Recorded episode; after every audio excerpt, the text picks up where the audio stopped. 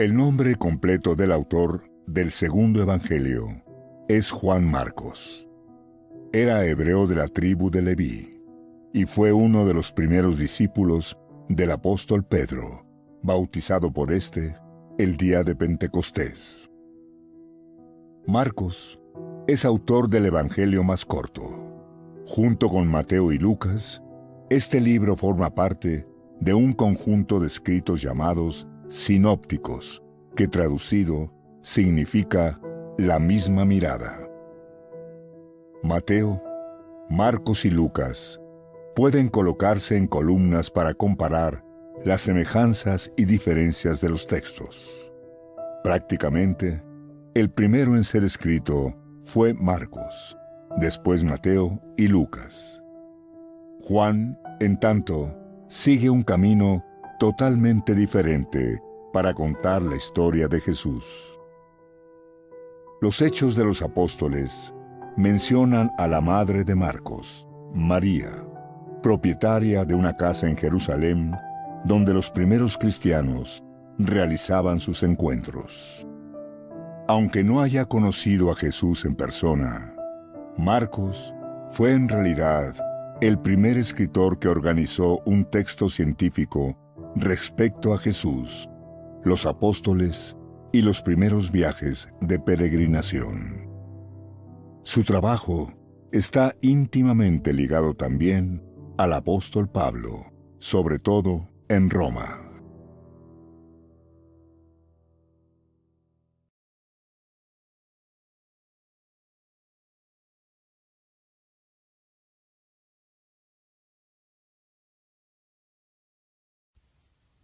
Bienvenidos. Este es el día número 120. Estamos leyendo toda la Sagrada Escritura en 365 días. Hoy tenemos textos del libro de los jueces, del libro de los salmos y del Evangelio según San Marcos. Pidamos la gracia, la unción del Espíritu Santo, unción que penetre todo nuestro ser, para que también hasta lo más profundo de nuestra alma llegue la palabra divina. En el nombre del Padre y del Hijo y del Espíritu Santo. Amén. Del libro de los jueces, capítulo 12.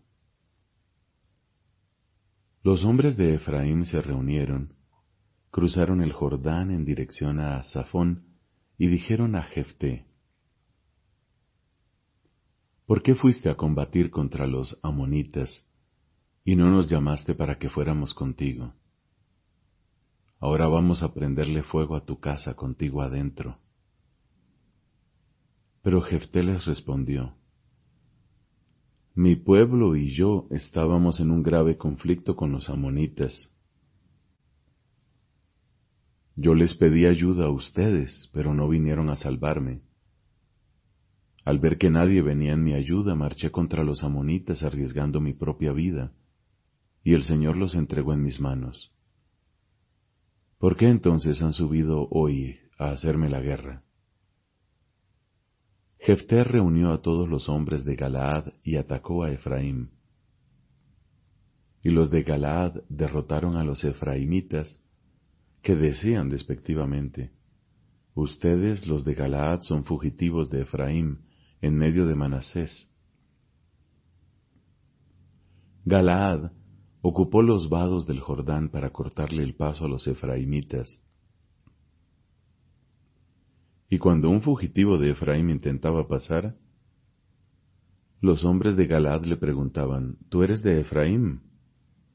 Si él respondía que no, le obligaban a pronunciar la palabra Shibolet, pero él decía Sibolet, porque no podía pronunciar correctamente.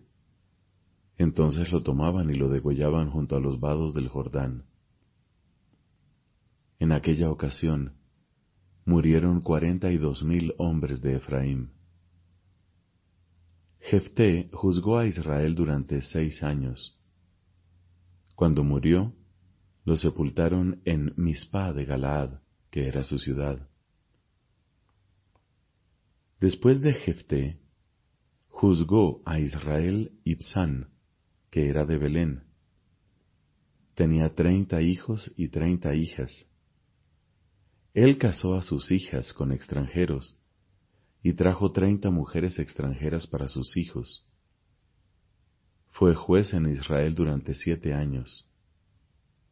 Cuando Ibsán murió, lo sepultaron en Belén. Después de él, juzgó a Israel Elón, que era de Zabulón. Fue juez en Israel durante diez años. Cuando murió Elón, el Zabulonita, lo sepultaron en Ayalón, en territorio de Zabulón. Después de él, juzgó a Israel Abdón, hijo de Hilel, que era de Pireatón. Tenía cuarenta hijos y treinta nietos, que iban montados en setenta asnos, y fue juez en Israel durante ocho años. Cuando murió Abdón, hijo de Hilel, lo sepultaron en Pireatón, en la montaña de Efraín, en territorio de Saalim. Los israelitas volvieron a hacer lo que es malo a los ojos del Señor, y el Señor los entregó en manos de los filisteos durante cuarenta años. Había un hombre de Sorá, del clan de los Danitas, que se llamaba Manoach. Su mujer era estéril y no tenía hijos. El ángel del Señor se apareció a la mujer y le dijo, Tú eres estéril y no has tenido hijos, pero vas a concebir y a dar a luz un hijo. Ahora, deja de beber vino o cualquier bebida fermentada y no comas nada impuro, porque concebirás y darás a luz un hijo. La navaja nunca pasará por su cabeza, porque el niño estará consagrado a Dios desde el seno materno. Él comenzará a salvar a Israel del poder de los filisteos. La mujer fue a decir a su marido, Un hombre de Dios ha venido a verme. Su aspecto era tan imponente que parecía un ángel de Dios. Yo no le pregunté de dónde era ni él me dio a conocer su nombre, pero me dijo, Concebirás y darás a luz un hijo. En adelante no bebas vino ni comas nada impuro, porque el niño estará consagrado a Dios desde el seno de su madre hasta el día de su muerte. Entonces Manoach oró a Dios diciendo, Te ruego, Señor, que vuelva el hombre que tú nos has enviado, y nos indique qué debemos hacer con el niño cuando haya nacido. Dios escuchó la voz de Manoach, y el ángel de Dios se presentó otra vez a la mujer, mientras se encontraba en el campo, y su marido no estaba con ella. La mujer corrió enseguida a avisarle a su marido. Se me apareció el hombre que vino a verme el otro día. Manoah se levantó y fue detrás de su mujer, y al llegar a donde estaba el hombre le dijo, ¿Eres tú el que le ha hablado a esta mujer? Sí, soy yo, respondió él. Entonces Manoah le preguntó, Cuando suceda lo que tú has dicho, ¿Qué forma de vida tendrá que llevar el niño y cuál será su conducta? El ángel del Señor dijo a Manoach, Él tendrá que abstenerse de todo lo que le dije a esta mujer. No probará el fruto de la vid, ni beberá vino ni bebida fermentada. No comerá nada impuro, y observará todo lo que le he mandado a esta mujer. Manoah dijo al ángel del Señor, Quédate aquí y te prepararemos un cabrito. Pero el ángel del Señor le respondió, Aunque me obligues a quedarme, no probaré tu comida. Si quieres hacer un holocausto, ofrécelo al Señor. Manoah no se había dado cuenta de que aquel hombre era el ángel del Señor. Entonces Manoah le preguntó, ¿Cuál es tu nombre? Para que podamos honrarte cuando suceda lo que tú has dicho. Pero el ángel del Señor dijo, ¿Por qué me preguntas mi nombre? Él es misterioso. Manoah tomó el cabrito y la oblación, y los ofreció sobre la roca en holocausto al Señor, que es misterioso en sus acciones. Manoah y su mujer estaban mirando, y cuando la llama subía del altar hacia el cielo, el ángel del Señor subía en la llama del altar, a la vista de Manoah y de su mujer, que cayeron con el rostro en tierra. El ángel del Señor ya no se volvió a aparecer a Manoah ni a su mujer. Entonces Manoah reconoció que aquel hombre era el ángel del Señor, y dijo a su mujer, Vamos a morir, porque hemos visto a Dios. Pero su mujer le respondió, si el Señor quisiera hacernos morir, no habría aceptado de nuestras manos el holocausto y la oblación. Tampoco nos habría mostrado todo esto. No nos habría comunicado una cosa así. La mujer dio a luz un hijo y lo llamó Sansón. El niño creció y el Señor lo bendijo. Y el Espíritu del Señor comenzó a actuar sobre él en el campamento de Dan, entre Sorá y Estaol. Sansón bajó a Timná, y allí le llamó la atención una mujer filistea. Entonces fue a decir a su padre y a su madre, He visto en Timná a una mujer filistea. Tráiganmela, para que sea mi esposa. Su padre y su madre le replicaron, no hay ninguna mujer entre las hijas de tus hermanos y en todo tu pueblo, para que vayas a buscarte una mujer entre esos filisteos incircuncisos. Pero Sansón dijo a sus padres, Tráemela, porque esa es la que a mí me gusta. Su padre y su madre no sabían que esto procedía del Señor. El Señor en efecto buscaba un pretexto contra los filisteos, porque en ese tiempo los filisteos dominaban a Israel. Sansón bajó a Timná, y al llegar a las viñas de Timná, un cachorro de león le salió al paso rugiendo. El espíritu del Señor se apoderó de él, y Sansón, sin tener nada en la mano, despedazó al león como se despedaza un cabrito. Pero él no contó ni a su padre ni a su madre lo que había hecho. Luego bajó, conversó con la mujer, y ella le gustó. Al cabo de un tiempo, Sansón volvió para casarse con ella. Se desvió del camino para ver el cadáver del león, y vio que en su cuerpo había un enjambre de abejas y un panal de miel. Lo recogió con su mano, y fue comiendo miel mientras caminaba. Cuando llegó a donde estaban su padre y su madre, les ofreció miel, y ellos comieron, pero no les dijo que la había sacado del cadáver del león. Luego Sansón bajó para encontrarse con su mujer, y allí ofreció un banquete de siete días, como suelen hacerlo los jóvenes. Al verlo, los filisteos designaron treinta muchachos para que estuvieran con él. Entonces Sansón les dijo, Les voy a proponer una adivinanza, si me dan la solución correcta dentro de los siete días que dura el banquete, yo les daré treinta prendas de lino y treinta trajes de fiesta. En caso contrario, ustedes me los darán a mí. Ellos le respondieron, Dinos tu adivinanza, porque te estamos oyendo.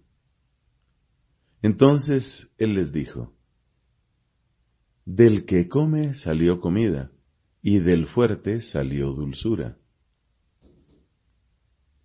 Y al cabo de tres días aún no habían resuelto la adivinanza. Al cuarto día dijeron a la mujer de Sansón, Seduce a tu marido para que nos resuelva la adivinanza. De lo contrario te quemaremos a ti y a toda tu familia. ¿O es que nos han invitado para quitarnos lo que es nuestro? La mujer se puso a llorar en brazos de Sansón y le dijo, Tú no sientes ningún cariño por mí. Has propuesto una adivinanza a mis compatriotas y no has querido darme la solución. No se la di ni a mi padre ni a mi madre, le respondió él, y te la voy a dar a ti. Pero ella le estuvo encima llorando los siete días que duró la fiesta y él, ante tanta insistencia, al séptimo día le dio la solución. Ella se la comunicó a sus compatriotas. El séptimo día, antes que Sansón entrara en la habitación matrimonial, la gente del pueblo le dijo, ¿Qué hay más dulce que la miel y más fuerte que el león? Y él les respondió, Si no hubieran arado con mi ternera, no habrían resuelto mi adivinanza. Luego el espíritu del Señor se apoderó de Sansón. Él bajó a Ascalón y allí mató a treinta hombres. Después de recoger sus despojos, entregó la ropa a los que habían acertado la adivinanza y regresó furioso a la casa de su padre. Uno de los compañeros que habían estado con él se quedó con su esposa. Palabra de Dios. Te alabamos, Señor. Salmo número 119, versículos del 33 al 48. Muéstrame, Señor, el camino de tus preceptos, y yo los cumpliré a la perfección. Instrúyeme para que observe tu ley y la cumpla de todo corazón Condúceme por la senda de tus mandamientos, porque en ella tengo puesta mi alegría. Inclina mi corazón hacia tus prescripciones y no hacia la codicia. Aparta mi vista de las cosas vanas, vivifícame con tu palabra. Cumple conmigo tu promesa, la que hiciste a tus fieles. Aparta de mí el oprobio que temo, porque tus juicios son genuinos. Yo deseo tus mandamientos. Vivifícame por tu justicia. Que llegue hasta mí tu misericordia, Señor, y tu salvación conforme a tu promesa.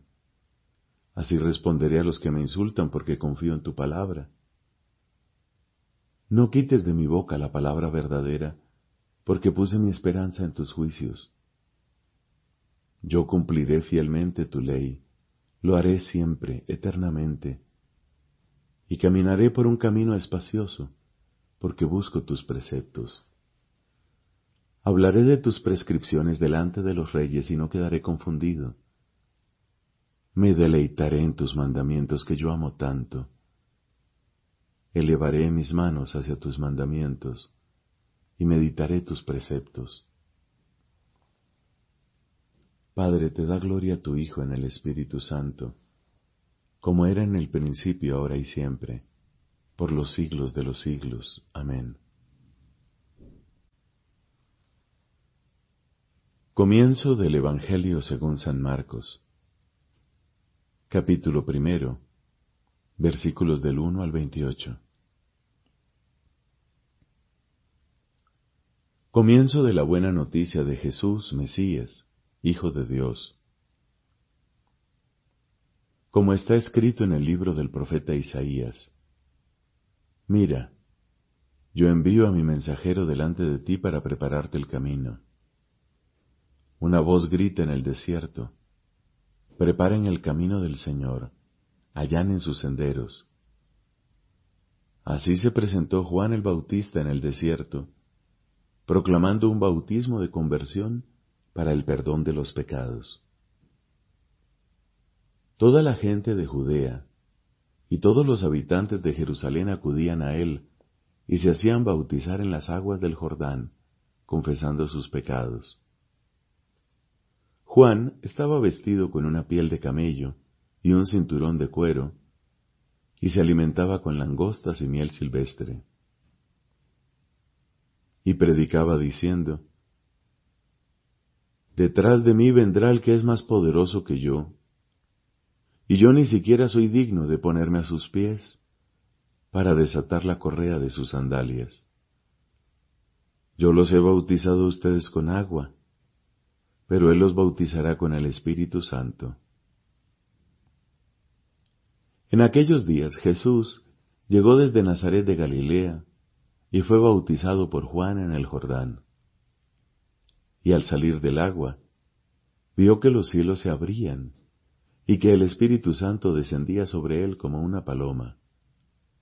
Y una voz desde el cielo dijo, Tú eres mi Hijo muy querido, en ti tengo puesta toda mi predilección. Enseguida el Espíritu lo llevó al desierto, donde estuvo cuarenta días y fue tentado por Satanás. Vivía entre las fieras, y los ángeles lo servían. Después que Juan fue arrestado, Jesús se dirigió a Galilea. Allí proclamaba la buena noticia de Dios diciendo, El tiempo se ha cumplido, el reino de Dios está cerca. Conviértanse y crean en la buena noticia. Mientras iba por la orilla del mar de Galilea, vio a Simón y a su hermano Andrés, que echaban las redes en el agua porque eran pescadores. Jesús les dijo, Síganme, y yo los haré pescadores de hombres. Inmediatamente ellos dejaron sus redes y lo siguieron. Y avanzando un poco, vio a Santiago, hijo de Zebedeo, y a su hermano Juan, que estaban también en su barca arreglando las redes.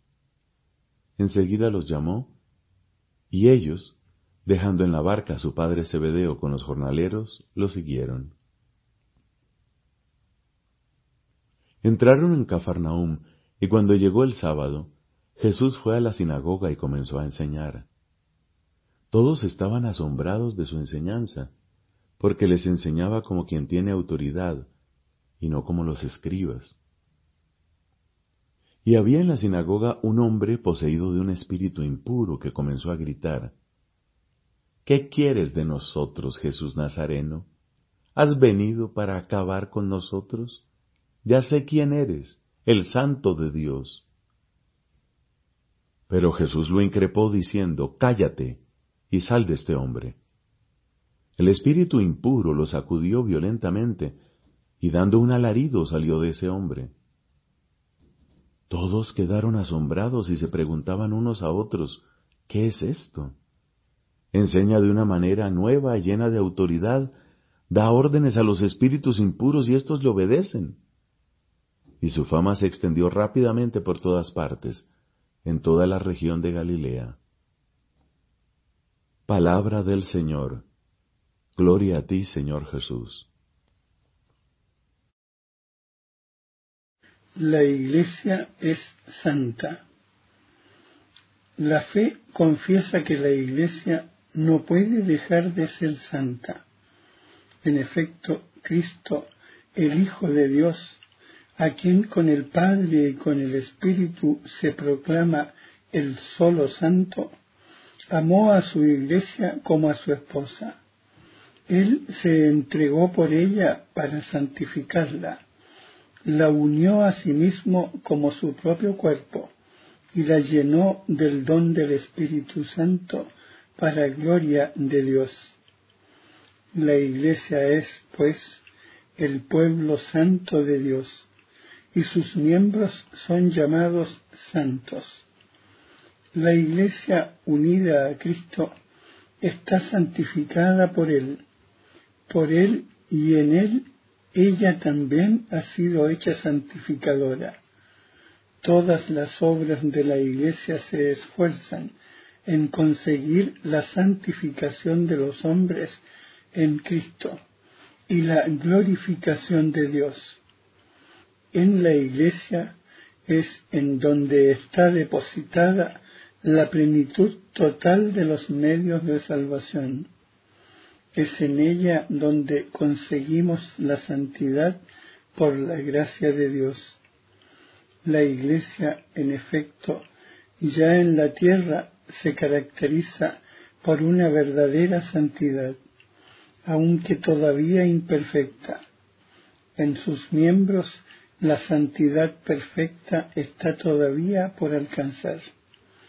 Todos los cristianos de cualquier estado o condición están llamados cada uno por su propio camino a la perfección de la santidad, cuyo modelo es el mismo Padre.